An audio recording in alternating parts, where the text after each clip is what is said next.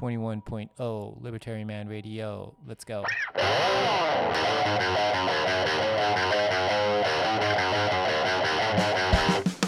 In the long run, we're all dead. Give me control of the nation's money, and I care not who makes its laws. Negative interest rates are the dumbest idea ever. The Federal Reserve is not currently forecasting a recession. Chancellor on brink of second bailout for banks. I've been working on a new electronic cash system that's fully peer to peer with no trusted third party. Good morning, Bitcoiners! えー CC お笑い劇場へようこそ。 いや、もう見ました？いや、ちょっと一応、スペースズのツイートの下にぶら下げとくかな。いや、もう、ありえないんですよ。ETF の認可？の、まあ、しましたとかそういう結果報告を適切なタイミングですればいいだけじゃないですか本当たったそれだけのことじゃないですかね？それをな見切り発車なのかはたまたちょっとうん完全にフェイクなニュースなのかわかんないですけどいや、まあ、それぐらいちゃんとできるでしょっ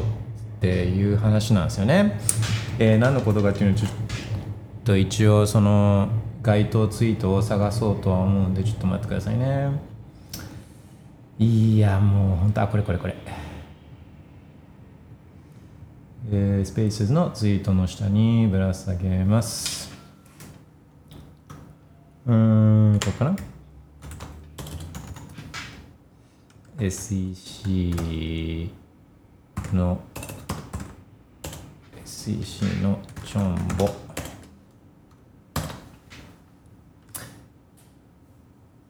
そう、まあ、何が起きたかっていうとあ今日のあ朝日本時間の朝方ぐらいに、えー、ベッコインの ETF 申請されてるやつを認可しましたみたいなのがあ SEC のオフィシャル Twitter アカウントからあツイートされたんですよね。で、まあ、間もなくして、ゲンスラーってチェアマンね、SEC のトップから、SEC のオフィシャル Twitter アカウントはハック、まあ、コンプマイズって言ってるんですけどね、コンプマイズされましたっつって、えー ETF は認可してません、みたいなね。だからそんなごたごたのやり取りが、まあ、今朝あったんですよね。で、あスペースのツイートの下にぶら下げてるんですけど、いや何っていやちゃんと仕事しようよっていう話なんですよ。ちゃんと仕事そうやって。まあ、たもう本当単純なことじゃないですか、うんまあ、そもそもなんか一つの部署が役所があこれはいいこれはダメこの商品はいいけどこの商品はダメみたいなことをやってる時点で、まあ、おかしいっていう話なんですけど、まあ、それを独占するんだったらちゃんとやれよっていう話なんですね。で、まあ、これまあ傑作ですけどもう本当、まあ、傑作 These people are clowns 本当に、えいかにこの人たちがピエロで、え仕事をまともに本当その単純な適切なタイミングで認可しましたとかっていうツイートをするだけのこれさえもできないピエロたちっていうのが、まあ、これで多くの人に分かったんで、まあ、これはまあいいことだと思うんですね。こういう役所とか、まあ、政治家とか、まあ、こういう人たちってえ偉そうに、えーする。だみんなが、まあ、偉そうにすることでえー普通の一般ピープルがああの人たちって偉いんだみたいな。あの人たちってすごいんだとかっつって思わ思われないとこの人たちって何もできないので。いかにこの人たちがピエロね SEC もそうだし中央銀行とかもそうだし政治家だってそうだし、この人たちがもう本当ポーザーズでかっこつけて偉そうにしてるだけの人たちだっていうのがこうやって分かることでああ人たち人、まあ、いろんな普通の人たちがああなんかこの人たちピエロだなって言って気づく。あいいきっかけの一つだとは思うんであのけどいやだってダメなんですよ本当に。うん。そう。で普通の人が、まあ、こうやって「ああちょっと失敗しました」とかって言ってあのツイッターアカウントあのミスツイートしちゃいましたとかあでもその後消したんでとかっつって、えー例えばイーロン・マスクとか、まあ、どっかの社長とかティム・クックとかがやったらでそれで株価が動いたらあそれ相場操縦みたいなことで、まあ、罪になる可能性だってめちゃくちゃあるんですよね。普通の人がやったら相場操縦。だけど国がやればあうんあの We made a mistake. Our account was compromised. 謝ってすらいないね。あのだっていろん、まあ、これでリクデーションというか生産、いろんなポジションの生産があって、まあ、実際にこう金銭的な影響って生まれたわけじゃないですか。このかツイツイッターアカウントのコンプロマイズによってね。でも何のお詫びもなければみたいな。あの普通の人がやったら犯罪だけど国の人たち政府の人たちとかがやったらこれはいい合法みたいな違う普通に仕事の一環みたいなのってめちゃくちゃあるんですね。これだけじゃなくて、えー、お金することだってそうじゃないですか。普通の人がやったらこれ偽札するのってめちゃくちゃ犯罪あのあの重重度が高いこの犯罪なんですよね。でもあの普通の人はダメだけど政府国はできるじゃないですか。ブルって吸ってるだけだから。で人のお金を相手の意思に反して奪った場合はこれ当然普通の人がやったら犯罪ですけど国がやったらこれあ税金徴収、うん、なだけじゃないですか、まあ、こんなんってもう本当にいっぱいあるんですよね。であの日本の証券会社とかでも日光かな？がなんかこの相場操縦したとかって言うけどでも日銀が、まあ、国が？ETF を買うとか？これ OK ってだから変変じゃないですか。ETF 買うのなんかあれな相場操縦なんで国債買い入れだって相場操縦だし、えー、利上げしませんとかっつったのに利上げすることだったりとかあのこれも全部相場操縦なんで一部の人たちが決めてるだけなんでね。で、うん、なんか本当こういうダブルスタンダードみたいなのはにだそそういう大きな問題なんですよねこれって本当だからまあそういうのがこういった形であぶり出してくれるベッコイン。ベッコインってまず、まあ、あの法定通貨は無限にすられるけど他に手段アルタナティブがなかったら、まあ、もうしょうがないからっつって言うんでそのブルルってすりまくられる法定通貨あのシェックコイン劇場でやらなきゃいけないから、まあ、他に代替手段がなければ。ベッコインっていう増やすことができない誰もコントロールできないお金ができると純粋なお金っていうのがこの最もフェアな形のお金っていうのができるとまあ、アルタナティブというか代替手段が出てくるからそうすると問題点っていうのがもう浮き彫りになるじゃないですか。あの法定通貨の問題点っていうのが。代替手段がないとね、まあ、まあそれはもう受け入れるしかないある意味受け入れるしかないからあっていうのはあるけど。でだベッコインが出てきたおかげでいろんな人っていうのはその法定通貨の問題点を、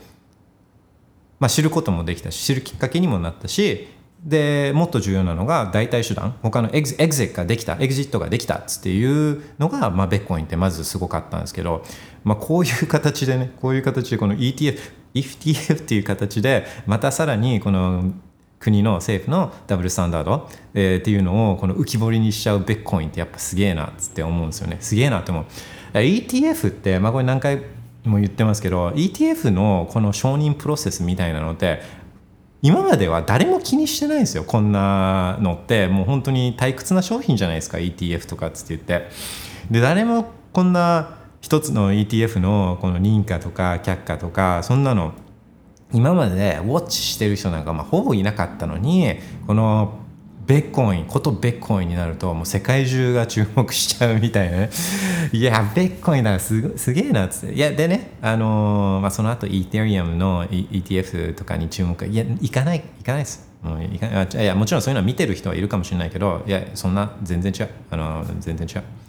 ベッコインとイーテリアムとかシェッコインとかも全然違うからうんあのまあ本当そんなことが今朝からあって Oh, what is that sound? What is that sound? ちょっと待ってね、ちょっと待ってね。えー、そう、で、Spaces のツイートの下に、まあ、SEC に対してっていうツイート貼ったんですけど、あのこれはまあそうですね。前の過去のツイートで、まあ、本当自分はこういうふうに思ってるっていうやつなんですけど、うんとまあ、SEC ってえー、そう SEC ね。SEC っていうところであのたまに日本人で SEC って呼んでる人いるんですけどそれその人フェイクですから、うん、SEC 誰も SEC なんて呼ばないんで、まあ、SEC ね SEC で、えー、SEC そうそうまあまあそう SEC ってまあ、市場の番人じゃないけど投資家保護みたいなのをこの大義に掲げたりするけど、まあ、国とか政府とかもそうじゃないですか。国民のためとかっつって言ってるけど国民の保護とか。いや全然ですからね、まあ、それはもう最近いろんなことで政治家の裏金問題とか、まあ、これも今に始まったことじゃないからもうずっと行われてることなんで。中央銀行がお金吸いまくってることとかそれで円の価値を毀損させてることとか、まあ、政治家がもう好き勝手やってることとか、まあ、こうやってね、SEC が投資家保護とか言いながら実際に、まあ、影響出たわけじゃないですか今回って。Twitter, Twitter さえもしっかりできないからね。そういうチョンボによって人に損害出してるじゃないですか。だからもう本当にそうこの人たちは味方じゃないんですよ。この人たちは味方じゃない味方だとかって言ってるけど味方じゃないっていうことこのメッセージがやっぱ大事なんですよね。でじゃあ誰が味方なの？っつって言ったらもう自分ですよ自分。自分。で自分が、まあ、自分の味方っていうかねあの自分のことを頼りになるためにはやっぱり自分が勉強しなきゃいけないし経験とかしなきゃいけないしね。あのこういう人たちは味方じゃないんでそのメッセージが伝わることっていうのが、まあ、こういうチョンボね SEC のチョンボとか政治家のチョンボとかまあまあもうこの人たちもチョンボしまくりなんでうん、そういうのを見て、まあ、単純に「ははは」とかで終わらすんじゃなくてあこの人たちこんな人たちに自分の人生とか運命を委ねちゃダメだなこんな人たちがやってるこの政策とかお金とかこの人たちがコントロールしてるお金とかねそういうのに自分の人生を運命をね運命をこう任せるのはダメだなっていうのをこう気づくことが大事だと自分は思ってるんですね。だから最高。うん。SEC good job good job very good job うん、と思うんですよね。OK。で、あ、まあまあ、そんなふうなことも言いつつ、なんかこんな話したいみたいなのがあったらいつもみたいな感じで、スペース s のツイートの下に、コメントお願いします。で、えー、リバタリーマンラジオ、あの、ファウンテン、ファウンテンアップの方で、えー、ザップ、サッツを送ってくれてる、えー、人たちがいるんで、うん、あの、ありがとうございます。えー、と、そう、アキラセブンさんね、アキラセブンさんと、あと、S 中川、サトル中川さんかな。あと、あ、ちょっと待ってね。えー、キテルグマティックさん、あ、これは、しげるみなみさんか na うん、ありがとうございます。Thank you very much. えー、そうそうそう、ファウンテンでね、ファウンテンでこのリバタリマンラジオの、まあ、今これライブでやってますけど、えー、その録音をあ Fountain とか、ポッドキャストで配信してるんで、で Fountain っていうポッドキャストアプリで聞くと、ビットコインがもらえるんで、まあ、 Fountain app で聞くのがいいんじゃないかなとは思います。えー、と、OK、ちょっと notification チェックしますね。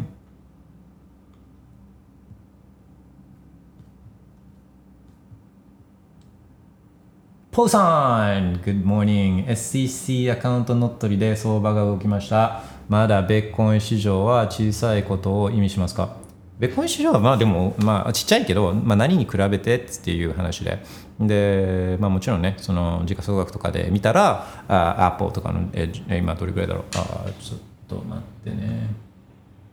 いいインフォグラフィックがあるんで更新しちゃいます。Market Cap Comparison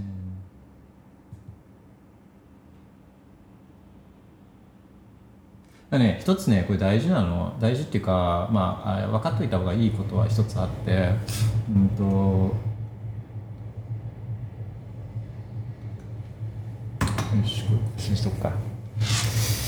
まあベッコインの市場自体は市場っていうかねあのマーケットキャップ自体はそん全然ちっちゃくなくてだって、えー、今更新中ですけど普通にテスラとかあのフェイスブックとかあの、ね、メラねメタとかエンビディアとかあれともう本当遜色ないあの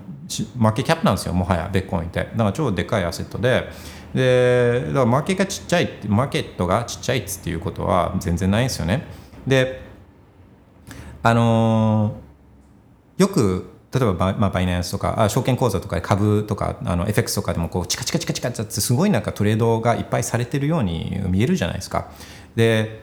あれあれほとんど普通の人たち？なんかこうイメージ的に普通の例えば UME ね。UME だかあの自分とあのあなたがこう実際に売る人買う人でマッチングされてとかっつっていうあすごい売買盛んだなみたいに見れるじゃ見えるじゃないですか。あれほとんどはあのテイク注文っていうか業者が出してる注文なんですよ。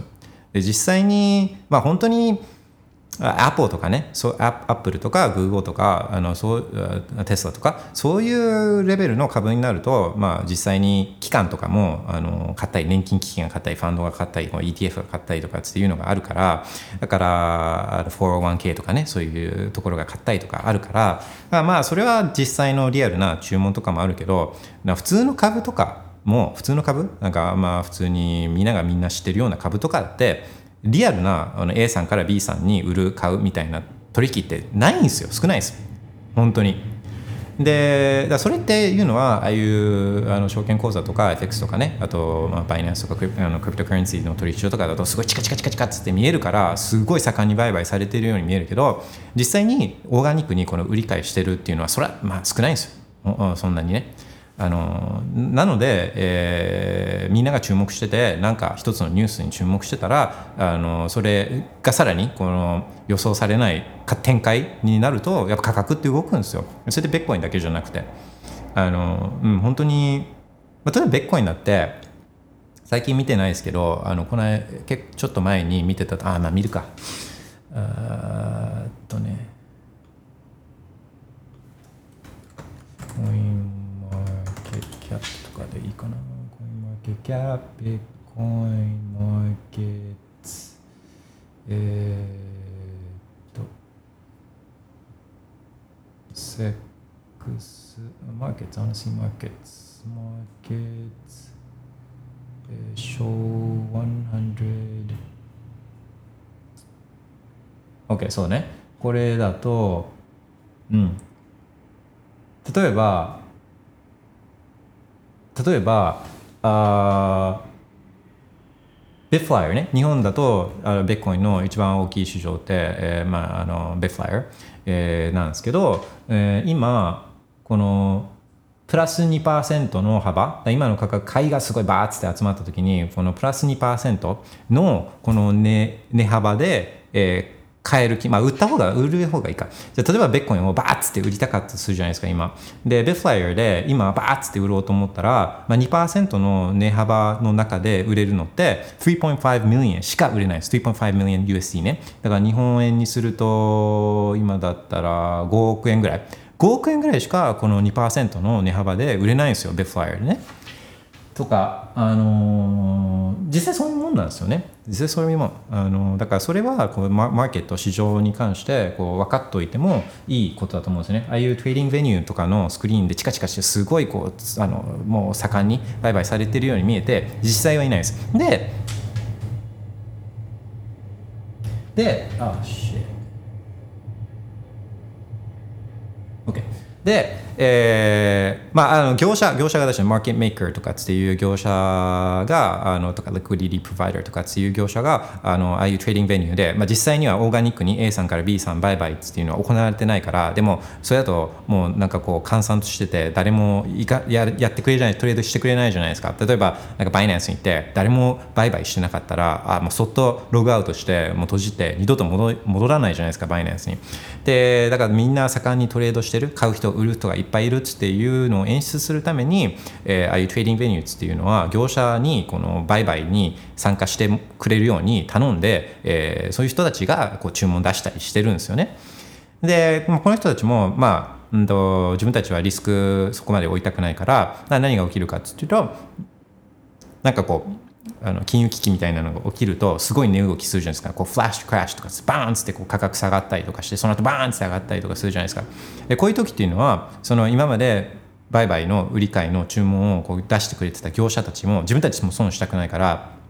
さって引くんですよ。さってこの今まで出してたこの注文ね業者が出してた注文をさって引くからだからそこで売ろうと思った普通の一般ピープルがバーンってこう低い値段でこう売ることになっちゃったりするんですよね。うん、あまああのそういうのはこのマーケットの構造として分かっておいてもいいかなっていうのは思うんですね。OK でその間に、えー、インフォグラフィックの更新が終わったので、えー、貼っときますね。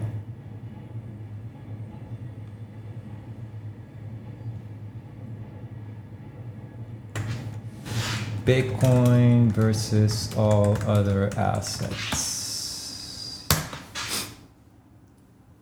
OK でそう今時価総額だけで見るとベッコインって、うん、ブックシャイア・ハトウェイね。あのウォーレン・バフェットの会社よりは時価総額大きくて、えー、Facebook、メタプラットフォームズよりは時価総額があ低いっていう状況ね、まあ、シルバー銀の銀までもうもうちょっとね。もうちょっと。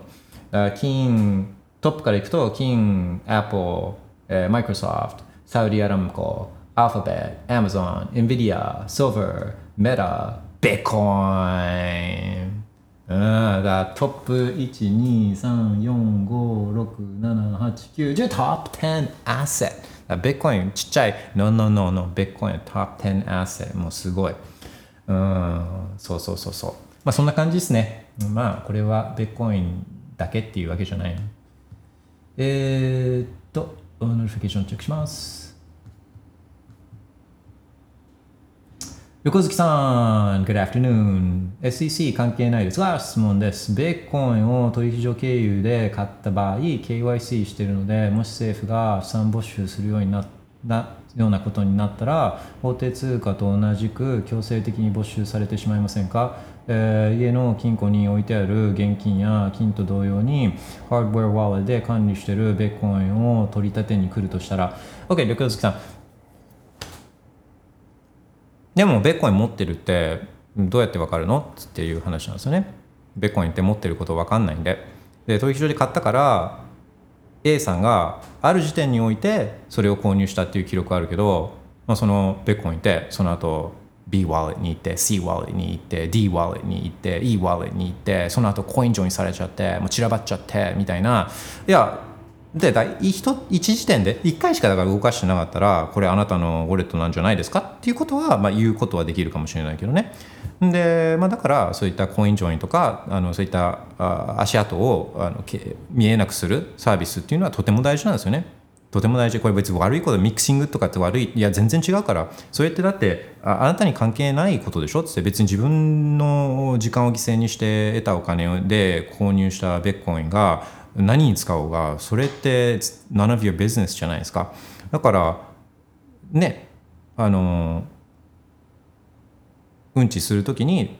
トイレの扉閉めるのと同じように購入したビットコインをあそれあなたの関係ないでしょ？見せたくないものは見せないっつって言うので、えー全然いいことなんですよね。そうそうだからあのワンホップでそのまま自分のウォレットに出してたらあまあこれあなた引き出したんじゃないですかって言われる可能性はあるけどそれでも分かんないわけじゃないですか？どこに引き出したかなんか分かんないから。まあで今は、えーどこに引き出すかっていうのを言わなきゃいけないからまああなた引き出したって申告してますよね？みたいなね。と一緒に申告してますよね？みたいなことは、まあ、もちろんあるかもしれないけどいやそれはだからあちょっと hygiene 高めるっていうかあ何ホップ化させるとかあのミキシングするとか日常的に使ったらねあのそれも自然と起きることだしでまあ心配してるのは多分ワンホップで一直で、えー、何ホップかかまさずに取引所から自分のウォレットに引き出したっていうことを気にしてるんだと思うんですけど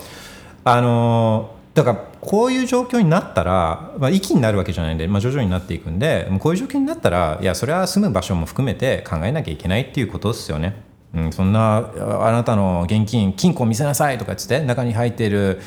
価値があるもの全部没収しますとかっつっていうような日本になってるんだったらもうやばい状況なんで日本にはその時点でその時点までいるのはややばいちょっと良くないですよ、うん、良くない。そうなってたらあじゃああの何ホップかかまさなきゃいけないなっていうのは徐々にねこれも一気にそうなるわけじゃないんで徐々になっていくんで、うん、とちょっと危ないなって思ったら、えーコイン上にするとかあの何ホップ化させるかとかあのそういうことを考えた方がいいっていうことですね。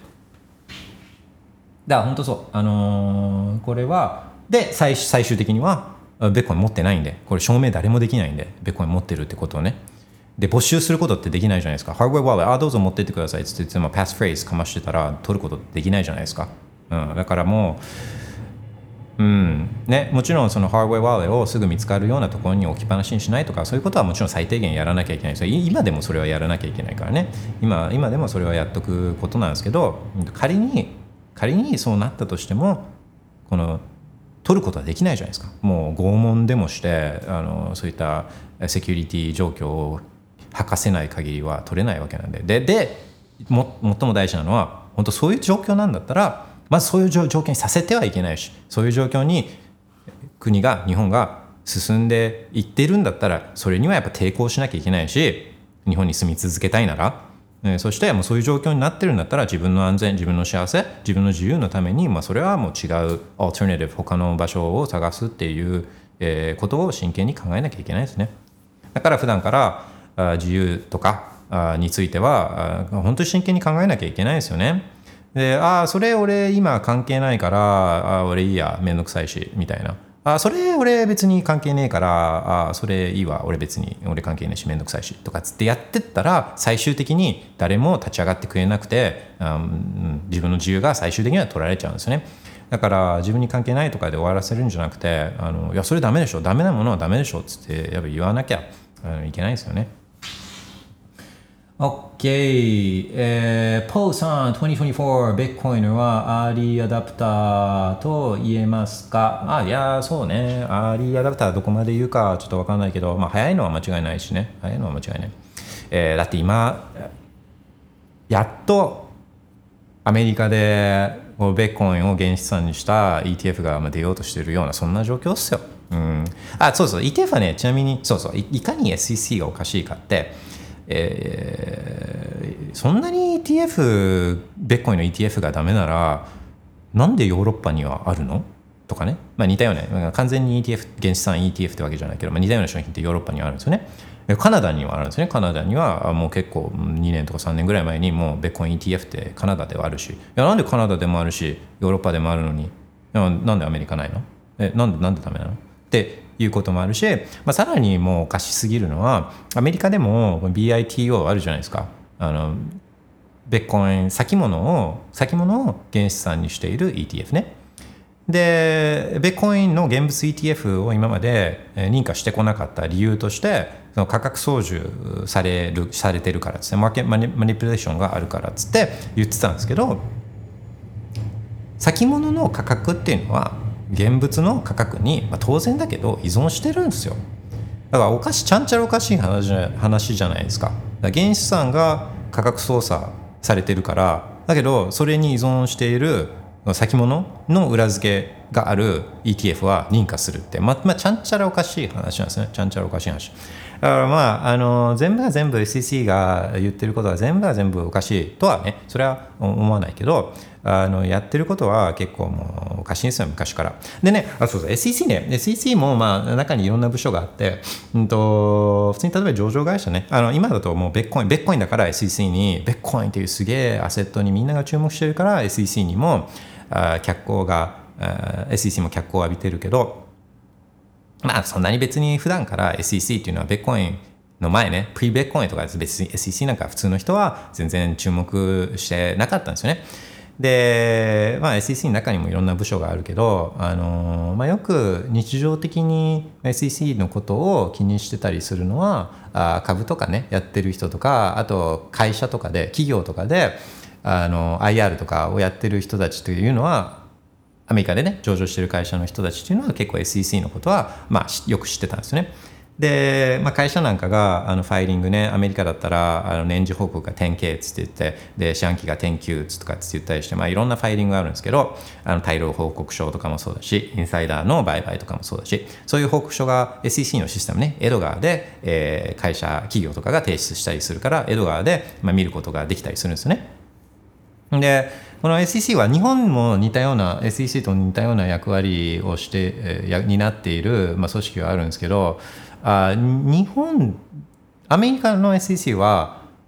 日本だとあんまないと思うんですけどアメリカの SEC は普通に会社に対してこの会計処理どうやってやってるんですか？とかっつって、えーこのディスクロージャーねこの開示って、えーどういう理由があってこういうディスクロージャーしてるんですか？とかなぜしてないんですか？とかっていうのを結構バンバンねこれは普通に日常的にねバンバンそういったあの問い合わせっていうのは SEC はしてるんですよね。まあ、SEC, SEC letter, uh, letter かな？SEC comment letter とかっつって言って、まあ、いきなり送られてくるんですよ会社に対して。でそうすると、まあ、IR の人とかあと財務部門の人たちとかっていうのはまあ終わ終わってってわけじゃないけど、まあ、それに対して返信をするんですね、まあ、こうこうこういう理由でこういう開示にしましたとか、まあ、こうこうこういう理由でこういう会計処理にしてますとかね。だからまああのそういうようなことを SEC っていうのは、まあ、プリベッコインとかねベッコインで注目される前とか、まあ、そういうようなことを日常的にやってたりするんですですよね SEC はね。あそうでそうそうアーリーアダプターとかだまあクラスとか職場で、まあ、10人いて1人しか持ってない状況がまあ今じゃないですか。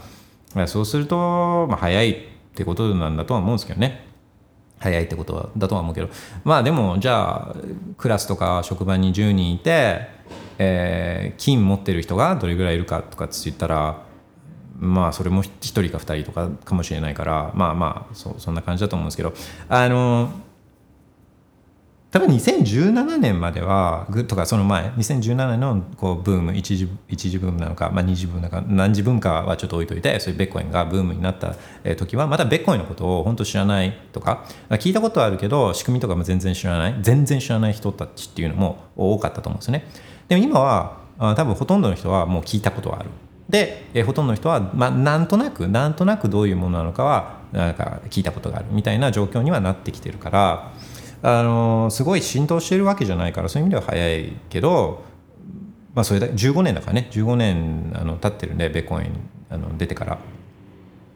だからまあそうですね。ちょうど広まる広まっていくようなフェーズにいるんだとは思いますけどね。ただあ広まっていくからその理解がちゃんとした理解がみんなあるかっていうとあそういうわけじゃないんで、まあ、そういう意味でもやっぱ早いかなという気はしますね。そうね。うん、そうね。OK、えー、旅行好きさん。ベーコインでも資産を守れないのではと思いました。えー What are the alternatives? って思うんですよね。他に選択肢は？って思うんですよ。だから他の選択肢に比べれば一番守れる資産だしだ自分の資産守りたいんだったら本当に日本国が差し押さえにするしに来るまで同じ場所でいちゃダメよっていうことも言えるじゃないですか。だからそれはちゃんと戦おうよ。ベッコイン自体は戦ってくれないから。ちゃんとそこは自分で行動を起こして。で最悪のシナリオで一番守れる資産って何ですか？ってなった時に、まあ、本当に最悪シナリオになった時には土地なんかもダメじゃないですか。株なんか絶対ダメじゃないですか。現金もダメじゃないですか。銀行口座に入ってるお金なんかもう超簡単にダメじゃないですか。FX の口座もダメじゃないですか。金もダメじゃないですか。持ち歩けないから。空港で全部差し押さえされるから。ね、でそう考えていくと一番最もいいのは最善の形ってどれですか？っていう話だと思うんですよ。ベッコイン以上にその自分の資産が守れる選択肢がない以上ベッコインに、えー、そういった自分の時間とかね情熱とかを割くことには、まあ、当然価値はあるんですよね。他にオートリネとかなんか。だからまあ目心配になるのはねあのもちろん分かるけど、えー、その状況に自分をなるべく置かないとかそういう状況になりつつあると感じてるんだったらそれ状況を改善することとか、まあ、そういうこともやっぱあのやること。プラス、うん、他に代替手段って何かもよりいいものってあるのっていうことですね。それを検討するっていう感じだと思うんですよね。OK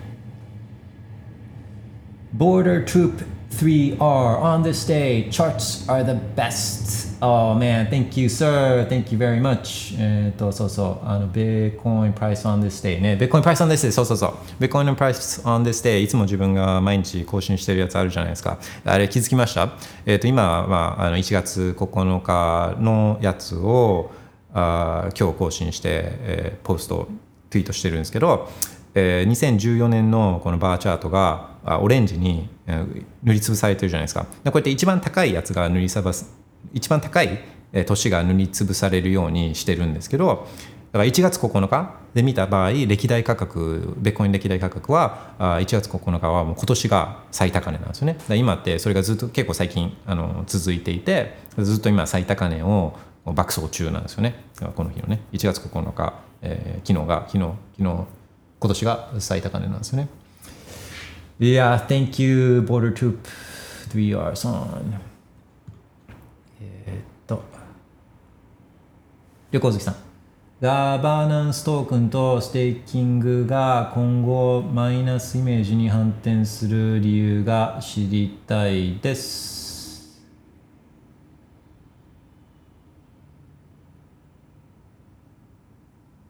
えー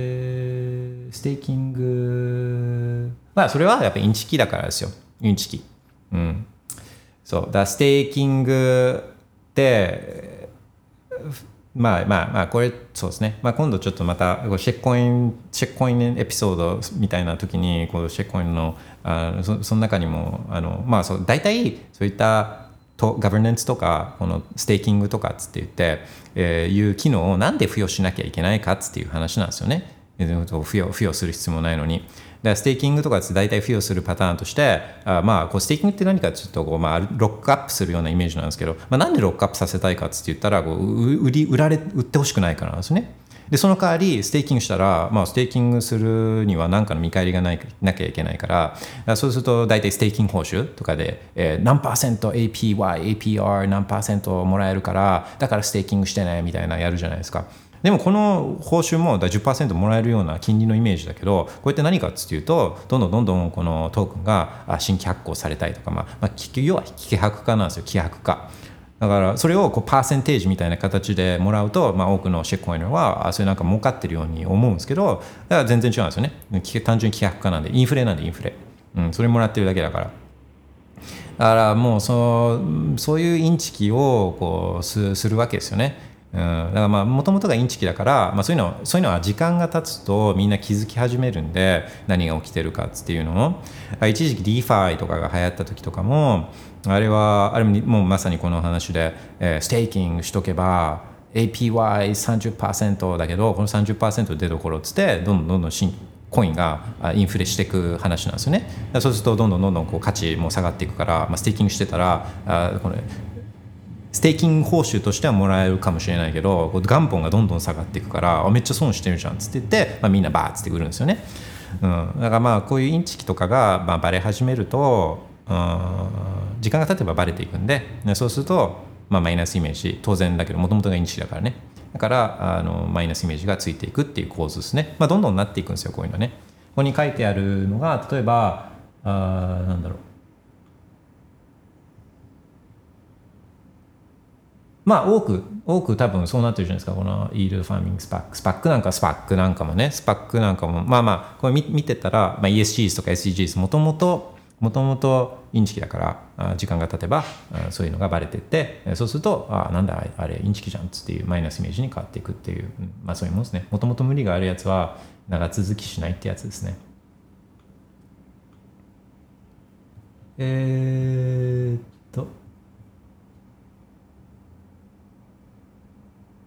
CoinJoin。そう、旅行好きさん。言ったのは、 CoinJoin。CoinJoin。mixing の話のところです。そう、 CoinJoin。あコインジョインっていうのがまああるんですね。まあ簡単に言っちゃうとミキシングみたいなもんだけど、こう一つの業者にミキシングさせるんじゃなくて、まあ、みんなであの集まって、で、まあ、ナンカスティーな形で、あのそれをみんなみんなでこの同じ量のベッコインをこの、まあ、送り合うんですよね。えー、まあ同じ量じゃなくてもいいけどでそうそうそうすることでこうすごい取引が複雑になってで出口のところでこう誰に何個行ったかっていうのが分からなくなるんですよね。うんまあ、トイレの大大をするときにトイレのドアを閉めるのと一緒っすよ。OK! notification コメント見終わりました。まあ、また何かあったらあ notification チェックしてるんでお願いします。で、えー、っとね、何を言おうとしたんだっけな、今日は。あだから SHG チョンボの話をして、えー、うん、あ、でもそんなところかな、今日は。そんなところかな、今日は。えー、っと、あとなんかあっああったあったあったあった。うわ危ねえ忘れるところでした。質問をもらったんですよね。えっとゆうさんから質問をもらってて。そうそう、まあ、いくつか質問をゆうさんもらっていて、えー、今日見たのが UTXO のコンソリデーションのに対して質問をいただいてたんですよね。えそう、リバタリマンラジオポッドキャストのエピソード23、23で、ベッコインフィーのことについて聞いてて、 mempool の見方とか、フィーの設定の仕方が参考になりました。今まではウォレットの提示を適当にやってましたので、うん、これはねやっぱね見た方がいいんですよ。あなんか送るときに特にフィーがこう乱高下してる時っていうのは、えー、ウォレットのフィーね。ウォレットって大体この、えー、 slow medium fast とかっていうのでこの優先度取引のこの送金取引の優先度みたいなのをこう決められて早く送りたい時はファストにすると、まあ、その分フィーが高くなってみたいなあれがあるじゃないですかウォレットソフトにね。でフィーが乱高下してる時は、まあ、やっぱねメンプールとかで一応一応確認した方がいいんですよ、うん、とっていうのもあウォレットとかもそういったメンプールから情報を取ってきて、えー、それを提示してたりするんですけど例えば通信がうまくいってなかったりとか何かうまくいってなかった時に、えー、実際はフィーすごい高いのにえ安いフィーで出しちゃって、えそしたらその取引がスタックしちゃうこととかもあるからやっぱ確認した方がいいんですよね。一回確認する癖はちょっとつけた方がいい。OK で、えー、適当にやってましたのでそこで質問なんですが今までテスト送金とか複数のウォレットを使うために数万から数十万冊 UTXO がいくつかあります。これこれらは将来ベッコイン価格上昇やフィー高騰で動かせなくなる可能性があるため UTXO コンソリデーションを行った方が良いのでしょうか、コインコントロール機能を使ってすでにいくつかやってみました、えー、また最低限の UTXO はどれくらいにしたら良いのかあというのが分からずとりあえず 0.01BTC 以上にしてあります。えー、リバタリマンラジオで時間がありましたら喋っていただきたいですってことですね。UTX をコンソリデーションね。そう、あと詳しくはそうですね、エピソード23のリバタリマンラジオを聞いてもらうのがいいと思うんですけど、あの、ベッコインってウォレットで数字、何ベッコインとかって表示されてるけど、これって UTXO の塊、あ集まりなんですね、集まり。で、えー、細かい取引とかで、まあ、細かい金額を例えば取引所から出金したりとか誰かからもらったりとかしていくとそれを足すと例えばワンベッコインになってても、えー、これバラバラの UTXO の塊なんですよねウォレットの中には。でだからそれなんか金額大きめの金額を送ろうとした時にはそのウォレットソフトが自動的にまあ、ある程度最適化された形でこのバラバラの UTX を集めてきてでそれを一塊にしてで送ってるんですねこれ全部ウォレットの中で行われてるからユーザーの目に留まることっていうのは、まあ、あんまりないんですけどであのベッコインのフィーっていうのは何ベッコインを送るかで決まってるわけじゃなくてその取引のデータサイズで決まってるんですよね。で取引のデータサイズっていうのは取引が複雑になればなるほどあの大きくなってで、えー、いくつもの UTXO をこう combine してまとめて、えー、送るっていうことはこれ取引の複雑性を上げることになるんですよね。でだからフィーが高くなるっつっていう、まあ、こういう話なんですよね。でそうだ例えばすごいちっちゃい UTXO ばっかり集まっててああ1たまったとかっつってじゃあ1送ろうとかつなった時にはなんかフィーがめちゃくちゃ高いみたいなそういうことがあり得るっていう話なんですよね。だからあのフィーが下がってる時にはこういった細かいやつらをコンソリデートっていうかもうあのひとひとまとまりにしておくのがいいっていう話なんですけど。で、まあ、これはあの取引のデータサイズを出してねバーチャルバイトを出してでそれにフィーをかけてである程度どれぐらいフィーがかかるかっていうのを計算するっていうことはまあもちろんできるけど、まあ、そこまでやらないにしても、まあ、試しにこうこの UTXO をセットにして送る場合はいくらぐらいのフィーになるかっていうのを、まあ、ウォレットの中でねあの fee estimate っていうので出るから、まあ、それでそれを目安にするのも一つやり方だとは思うんですよね。例えばこの consolidation をやるにしてもその consolidation をしようとしてる UTXO の大きさよりもフィー自体が高くなっちゃってる場合だったらこれやる意味ないじゃないですかもう損することになるんでだからこればっかりはちょっとトライアンドエラーじゃないけど、まあ、ちゃんとねその連結しようとしている UTXO の大きさと実際にかかるフィーっていうのをこう比べてみて判断するしかないんですよね。うんで、まあ、一番いいっていうのは例えば、例えばその UTXO の取り扱いは、まあ、フィーだけを見たらフィーだけあ、OK、フィーだけを見たら細細かいやつをそれをあのそのフィーが連結するフィーが上回ってないっていう前提を置いた上でですけど、えー、細かいやつを全部ひとまとまりにしてでこのでかい一つの UTXO にしてでその中から使う時は削っていくやり方っていうのが一番フィーにとっては将来将来のフィーも含めて、えーフィーの効率性で言うとこれがいいんですよね。ひとまとめに全部しちゃって。で例えばもうひとまとめに1ビットコインにしてその中から10,000 sats とか1 million sats とかって言ってこう、まあ、そうするとこのひと塊ひと塊がまたチェンジに戻ってきてあのお釣りとして戻ってきてこのひと塊から払っていけるんでこれが一番いいんですけど、えー、と話がそう単純じゃないのはこれは何かっていうとプライバシーの話なんですよ。プライバシーの話ね。だから例えばあのそのウォレットの中にある、うん、と一部は non-KYC 例えばノスターでザップで稼いだとかねあのマイニングして稼いだとかそういった non-KYC で手に入れたベッコインがあってでもう半分は取引所 KYC 取引所で、まあ、KYC 済みのセックスで、手に入れたベッコインだとするじゃないですか。で、あーフィー今安いから、これ連結したいとかっつってなった時に、ここで連結しちゃうと、その KYC コインと non-KYC コインがこう一色体になっちゃうんで、まあそうすると、その、まあここで結びつきができちゃうんですよね。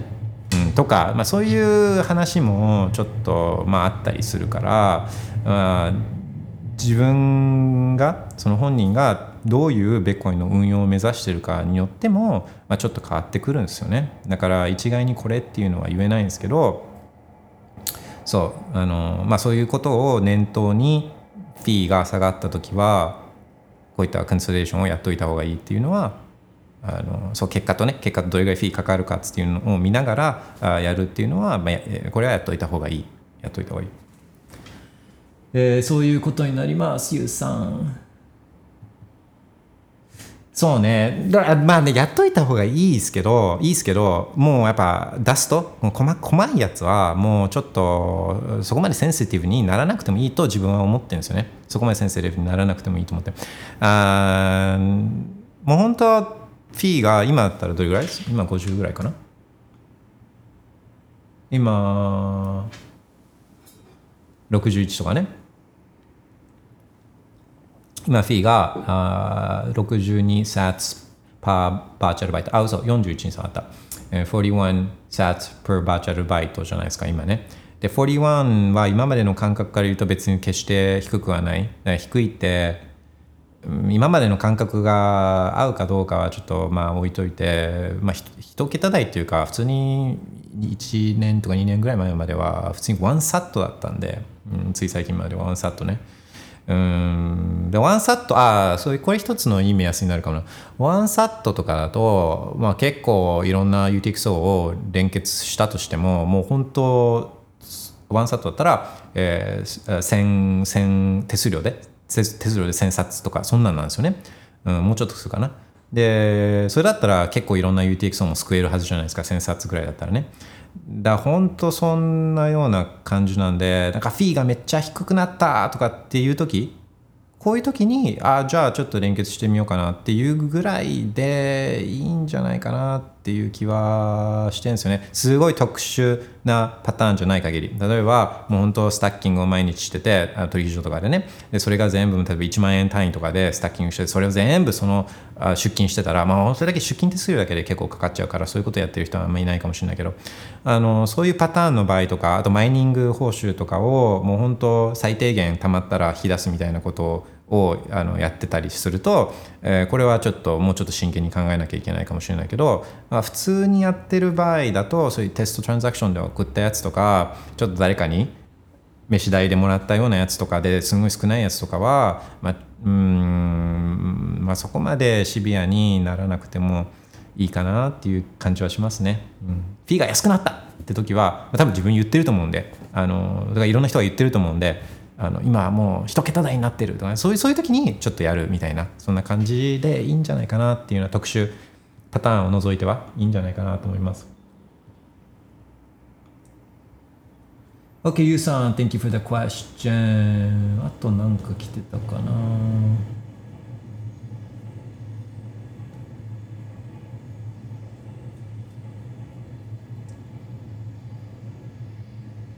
えー、ポウさん。イーサリアムはアルトコインで別格扱いされているのはなぜですか？いや、イーテリアムはシェックコインですよ。イーテリアムシェックコインで別に別別格扱いというか、Mother of all シェックコインだからシェックコインの生みの親なんで、あのエイリアンのムービーとかだったらもうその、あれですよ、Mother of Aliens よ、Aliens ですよ。えっ、と、だから、いやシェックコインですよ。で、ああれですね、たまあ、世間一般的には、なんでイーテリアムは別格扱いされているのかっていうことだとは思うんですけど、えーまあ、それはいろいろあるかな。まあ、早かシェッコインの中では早かった。っていうか、あの、multi-purpose、general purpose ブロックチェーンというか、まあ、何でもできるブロックチェーンみたいな、まあ、データベースだけど、ブロックチェーンデータベースだけど、だから何でもできるブロックチェーンみたいなあのものとしては、まあ、初とか、まあまあ、初期の頃だし、まあ、ビタリック・ブルブテリン、ビタリック・ブルリンみたいな、まあ、ちょっとその人物、映像っていうのも、まあ、もちろん一役買ってるだろうし、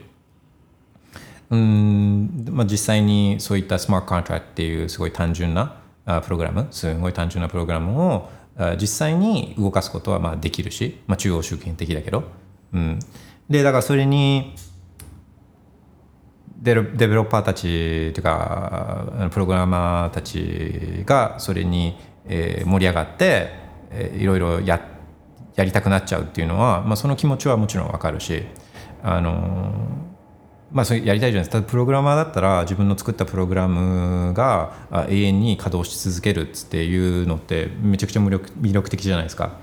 だからあのそういうのに魅力を感じて実際に開発をしだしたわけですよね。うん、でそれがまあ最初の頃に出たものだからあの、まあ、そこにいろんなで実際にまあ動く動くし、えーでそういう意味で新しかったしでそうするとそこにリソースが集まるしみたいなあのタレントも集まるしで広まるしとかっつって、まあ、そうそういうのでそういうそういう感じじゃないですかね。うん。早かったからっていうことだと思うんですけどでもここれらってだからまああの後から first mover advantage もあるけど、えー途中から出てきたやつが全部かっさらっていくパターンとかっていうのもいっぱいあるじゃないですか。でもいっぱい。何でも。あのーだこういうのってだ競い合うことになるんですよね。まあ、イーテリアム最初にそうやってタレントとかもできてそういうのがあのあるかもしれないけど、まあ、別にでも分散してるわけじゃないしででこういうのって、まあ、要は general purpose だから人は使使おうと思うわけですよね。なんかやりたいプログラムやりたいっつってもともとそういうのに魅力を感じてたわけじゃないですか自分のアプリケーションをあのこういうところで動かしたいっつっていうのがあるんで。でそうなっていくと、まあ、もちろん快適にやりやすく開発しやすかったり、えー早かったり便利だったり、まあ、安かったりとかっていうことを、まあ、当然ですけど求めるようになるわけじゃないですか。だからずっとこの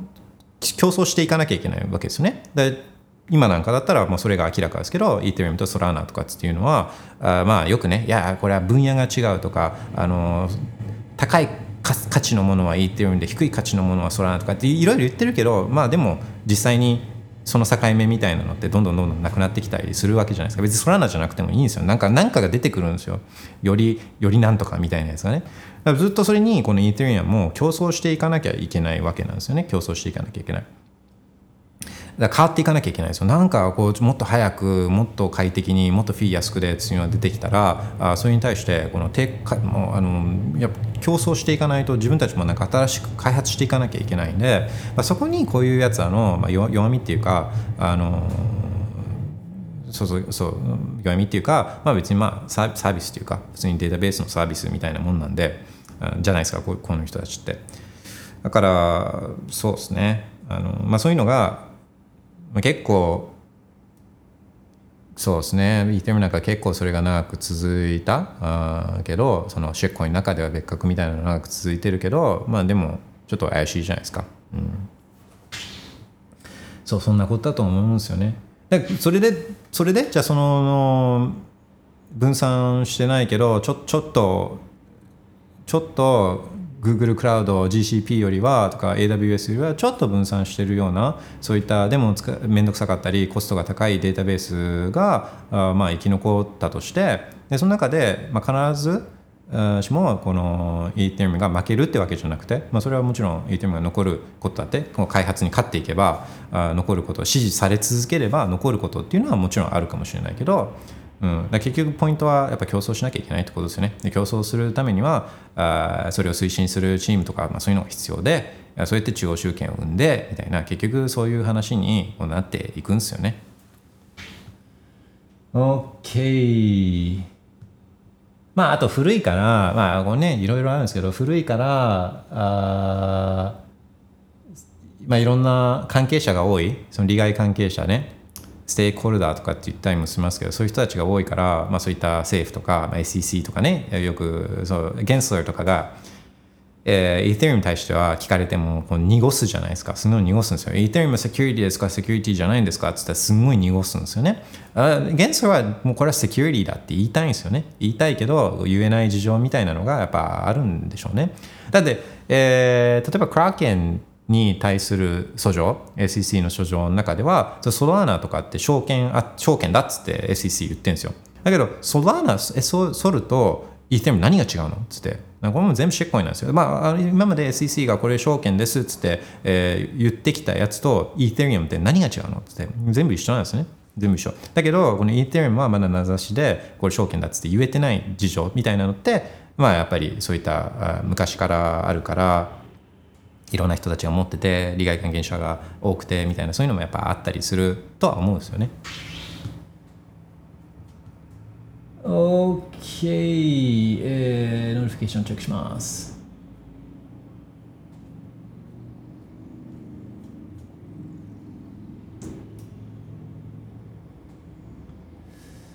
そうっすね。うん。まあ、シェック、うん難しいですね。だからまあ、イーテリウム好きな人はもちろん多いし、で、なんかね、そその、うん、まあ難しいですね。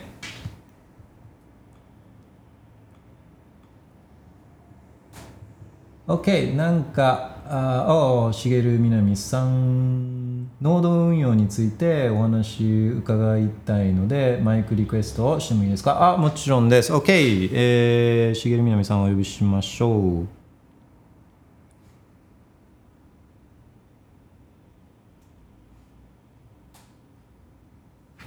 スピーカーリクエストしてもらったら今見てるんで、ステータス変更します。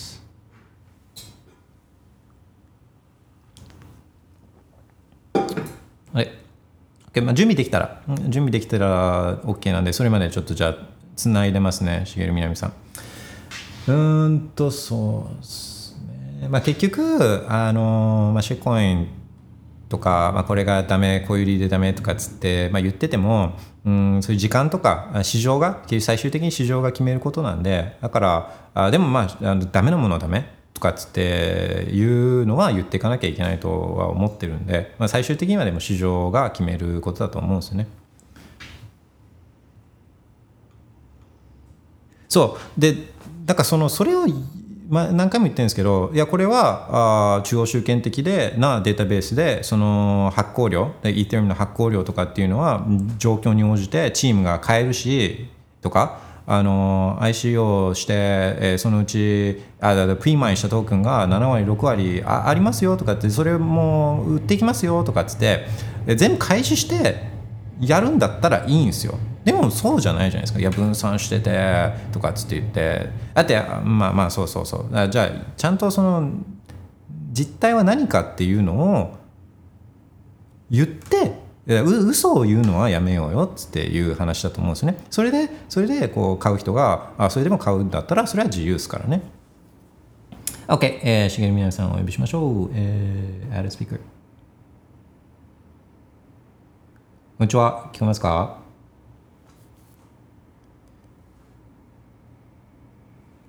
あ、もしもし。あ、もしもし、こんにちは。お世話になっています。お世話になっております。今日はノードについて話しましょうか。あ、はい、ありがとうございます。あの、えっと、全然詳しくなくて、ちょっと恐縮なんですが。はい。あの、マイニングをされる方はマイニング報酬をもらえると思うんですけれど、はいあのノードを個人でされてらっしゃる方はあの報酬が特にもらえるっていうわけではないっていうのは合ってますか？合ってます。えっと、じゃああのノードされる方はそのビットコインの分散化のためとかあとはその自分で、えっと、データを検証するためっていう目的でされていらっしゃるんですかね？そうです。基本的にそうです。どあ。はいそうそうでこれはまあたまに聞かれたりもするんですけどいやその通りででそのデータ検証のためっていうことに自分は分散化に貢献するっていうよりもデータ検証っていうところに重要性が最もあると思ってるんですね。はい、でもしノードがないあ重宮さんノードやってないって確かおっしゃってましたよね。はい、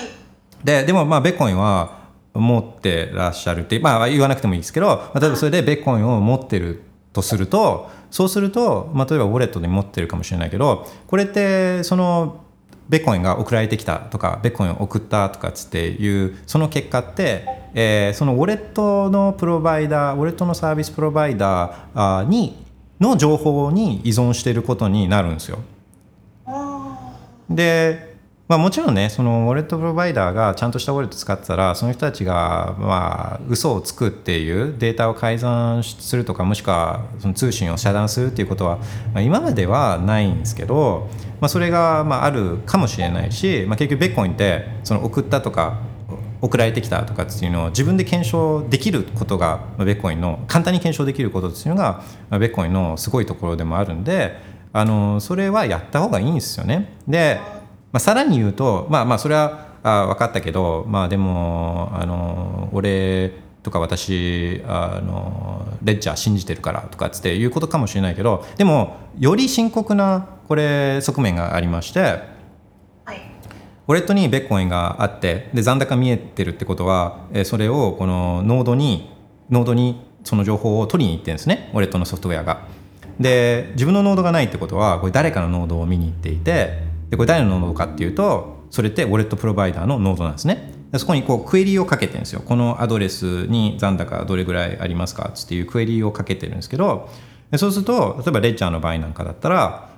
まあ、レッジャーって誰々さんに売ったっていう情報を持ってるじゃないですか、まあ、ちなみにこの情報もあの流出してるんですけどね。だからどこどこの誰々さんはい。ででおまけにじゃあこの IP アドレスの人はこれだけベッコイン持ってる。っていうかぐらいのところまでまあ分かっちゃうわけですよねどこの誰がいくらベッコイン持ってるかみたいなこととかあっていうのを特定できちゃうんですよこういう情報があれば。なるほど。うん、だからあのーそれ銀行口座とかは普通の銀行口座とかはもうそれせざるを得ないからそれしなきゃいけないけどベッコインってえーそれ自分でで全部できちゃうんで全部自分でできちゃうんで、まあ、それをやりましょうよっていうことなんですよね。であとあとまあでさらにプラス効果として、えーベッコインの分散っていうかねにもあの貢献するし例えば全部のノードがダメになっても自分のノードさえあれば、まあ、そこからまたベッコインって復活できるんでですごいじゃないですか。うんすごいし、まあ、結果的にそういうことにはなる。で、いや、まあ、とはは分かったんだけど、でもなんか報酬欲しいよとかっつって、なんか欲しいわっつっていう気持ちもまあ分からなくもないから、まあ、例えば自分のノードがあれば、あ Lightning ノードもその上に簡単に作ることができて、で、そのライトニングのチャンネルを開いてれば、その自分のこのチャンネルをペイメントが通った場合はあそういった、えーそこで報酬を、まあ、ちょっとだけど、えー得るっていうこともできるしそうだから、うんまあ、そういうやり方もあるじゃあるなるほど。あのちょうどあの聞きたかったんですけど、はいあのビットコインのノードとライトニングのノードは別物なんですか？それともななんかセットみたいな感じ？別物です別物でなんかイメイメージですよ。イメージまあイメージじゃなくてもいいか。このビットコインのノードがあってそれと通信する、えー通信してるこのライトニングのノードがあってでこのライトニングのノードとあ自分がチャンネルを開いている、まあ、誰かですね、えーとの間でまたこの通信が行われるみたいなそんな感じ。その 2, 2階建てのイメージ。なライトニングのあビットコインのノードが1階部分にあってでライトニングのノードがその2階に乗っかってるような、まあ、イメージで言うとそんな感じです。で構造上の違いというかまあなんか、構造上の大きな違いはビットコインのノードの場合は世界中のビットコインのノードとこう同期してるんですよね。同じデータをまあみんなが持ってる状態なんですけどあのそういう同期はライトニングのノードはしてなくてライトニングのノードははい。ライトニングのノードは自分に関係する自分に関係する情報をしか持ってないですよね。なるほど。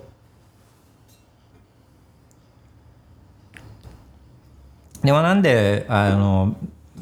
ビットコインのノードとライトニングのノードが、まあ、普通のパターンだといるかっていうと結局ライトニングっていうのも突き詰めればオンチェーンのトランザクションなんですよ。このライトニングチャンネルを開くっていうのもあのオンチェーンのトランザクションだし最終的に閉じるっていうのもこれオンチェーンのトランザクションなんですよね。うん、だ最終的にはやっぱりベースチェーンに落とし込むことになるから、まあ、だからそこであのそのあのベッコインのベッコインのノードも必要になってくるんですよね。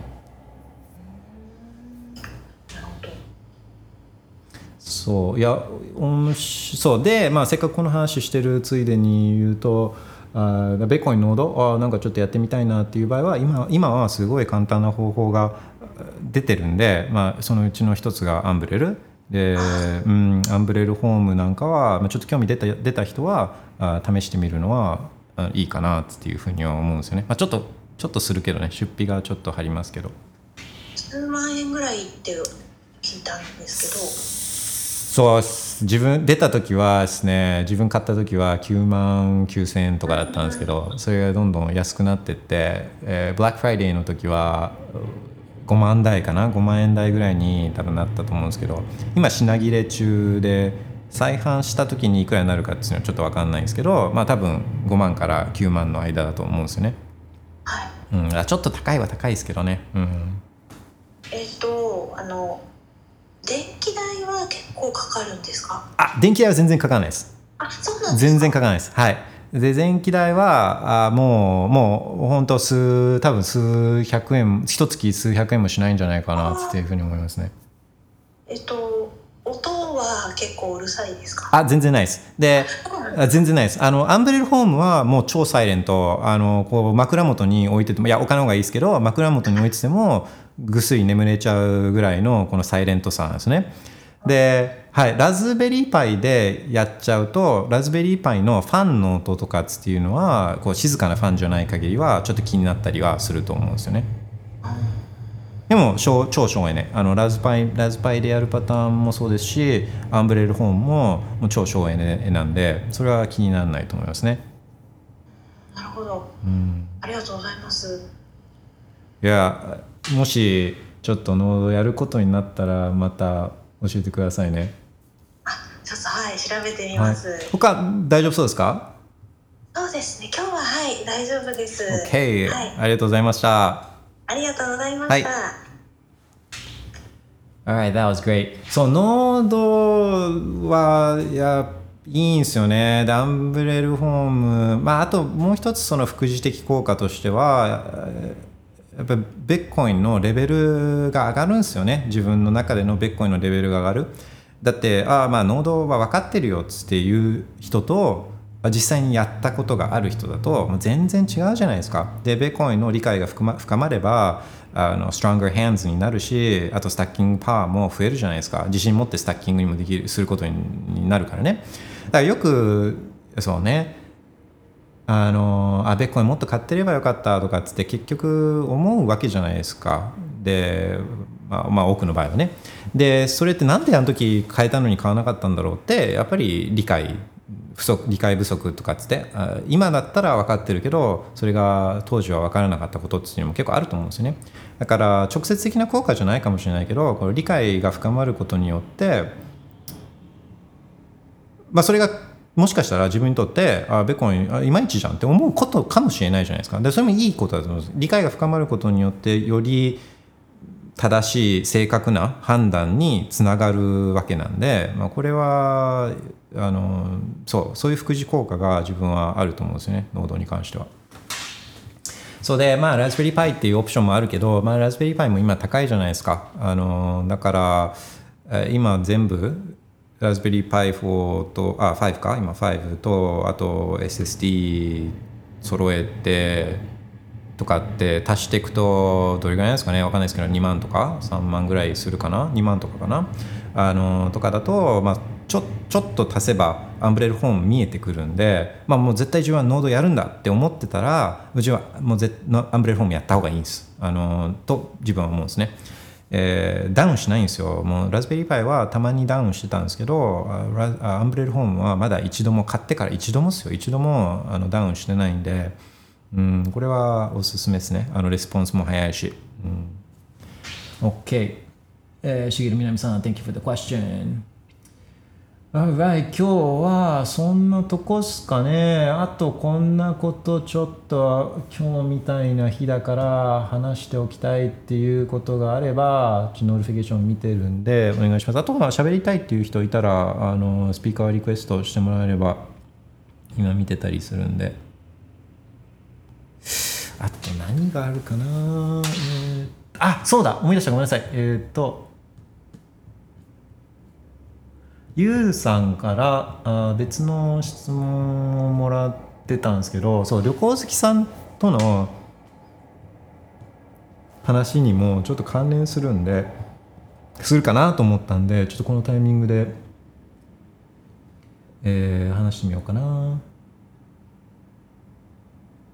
えっ、となどういう質問だったかというと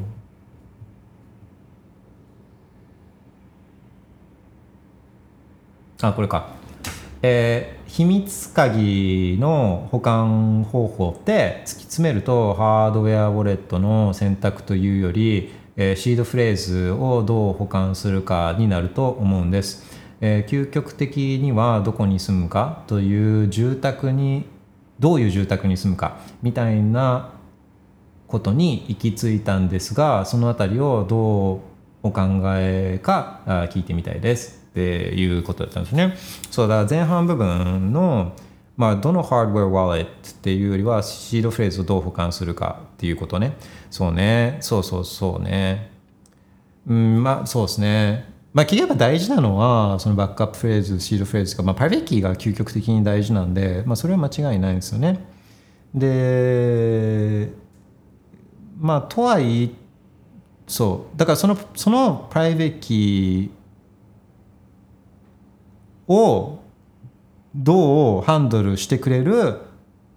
ハードウェアウォレットなんですかっていう話にも、まあ、結局つながるからうん、まあやっぱハードウェアウォレットも大事だと思う。結局そのプライベートキーを作るのを生成してるのって、まあ、多くの人は多くの人はあそのハードウェアウォレットのデバイスのこの random seed generator にに頼ってプライベートキーを作ってるじゃないですか。だからその意味でそこはやっぱセットなんじゃセットのパターンうんこうこう言った方がいいかなハードウェアウォレットを使っている場合はそのもうもうそのハードウェアウォレットがやっぱ大事なんですよ。で最終的にはそうそうでできたできたシードフレーズをあのパスあのプライベートキーをどう管理するかっていうのはまたそれそれもめちゃくちゃ大事だけどちょっとちょっと違う話にもなってくるのかなって思うんですよね。でまずはそのまずそのプライプライベートキーをちゃんと作らなきゃいけないから。でちゃんと作るためにはちゃんとした random seed generator じゃなきゃいけないしちゃんとちゃんとしたランダム性を生成してくれるあのウォレットじゃなきゃいけないしっていうことだと思うんですね。で作った後はそう。ちゃんとしたプライベートキーができたらその後はまあなんかハードウェアウォレットがどうっていうこともまあでもそうだしあのそのプライベートキーをどう保管するかっていう話にまあなっていくのは、まあ、それはその通りだと思うけど、うん、まあハードウェアウォレットもやっぱり大事だっていうことですよね。うん。でどういう住宅にとかっていうのはあんま考えたことはないんですけど人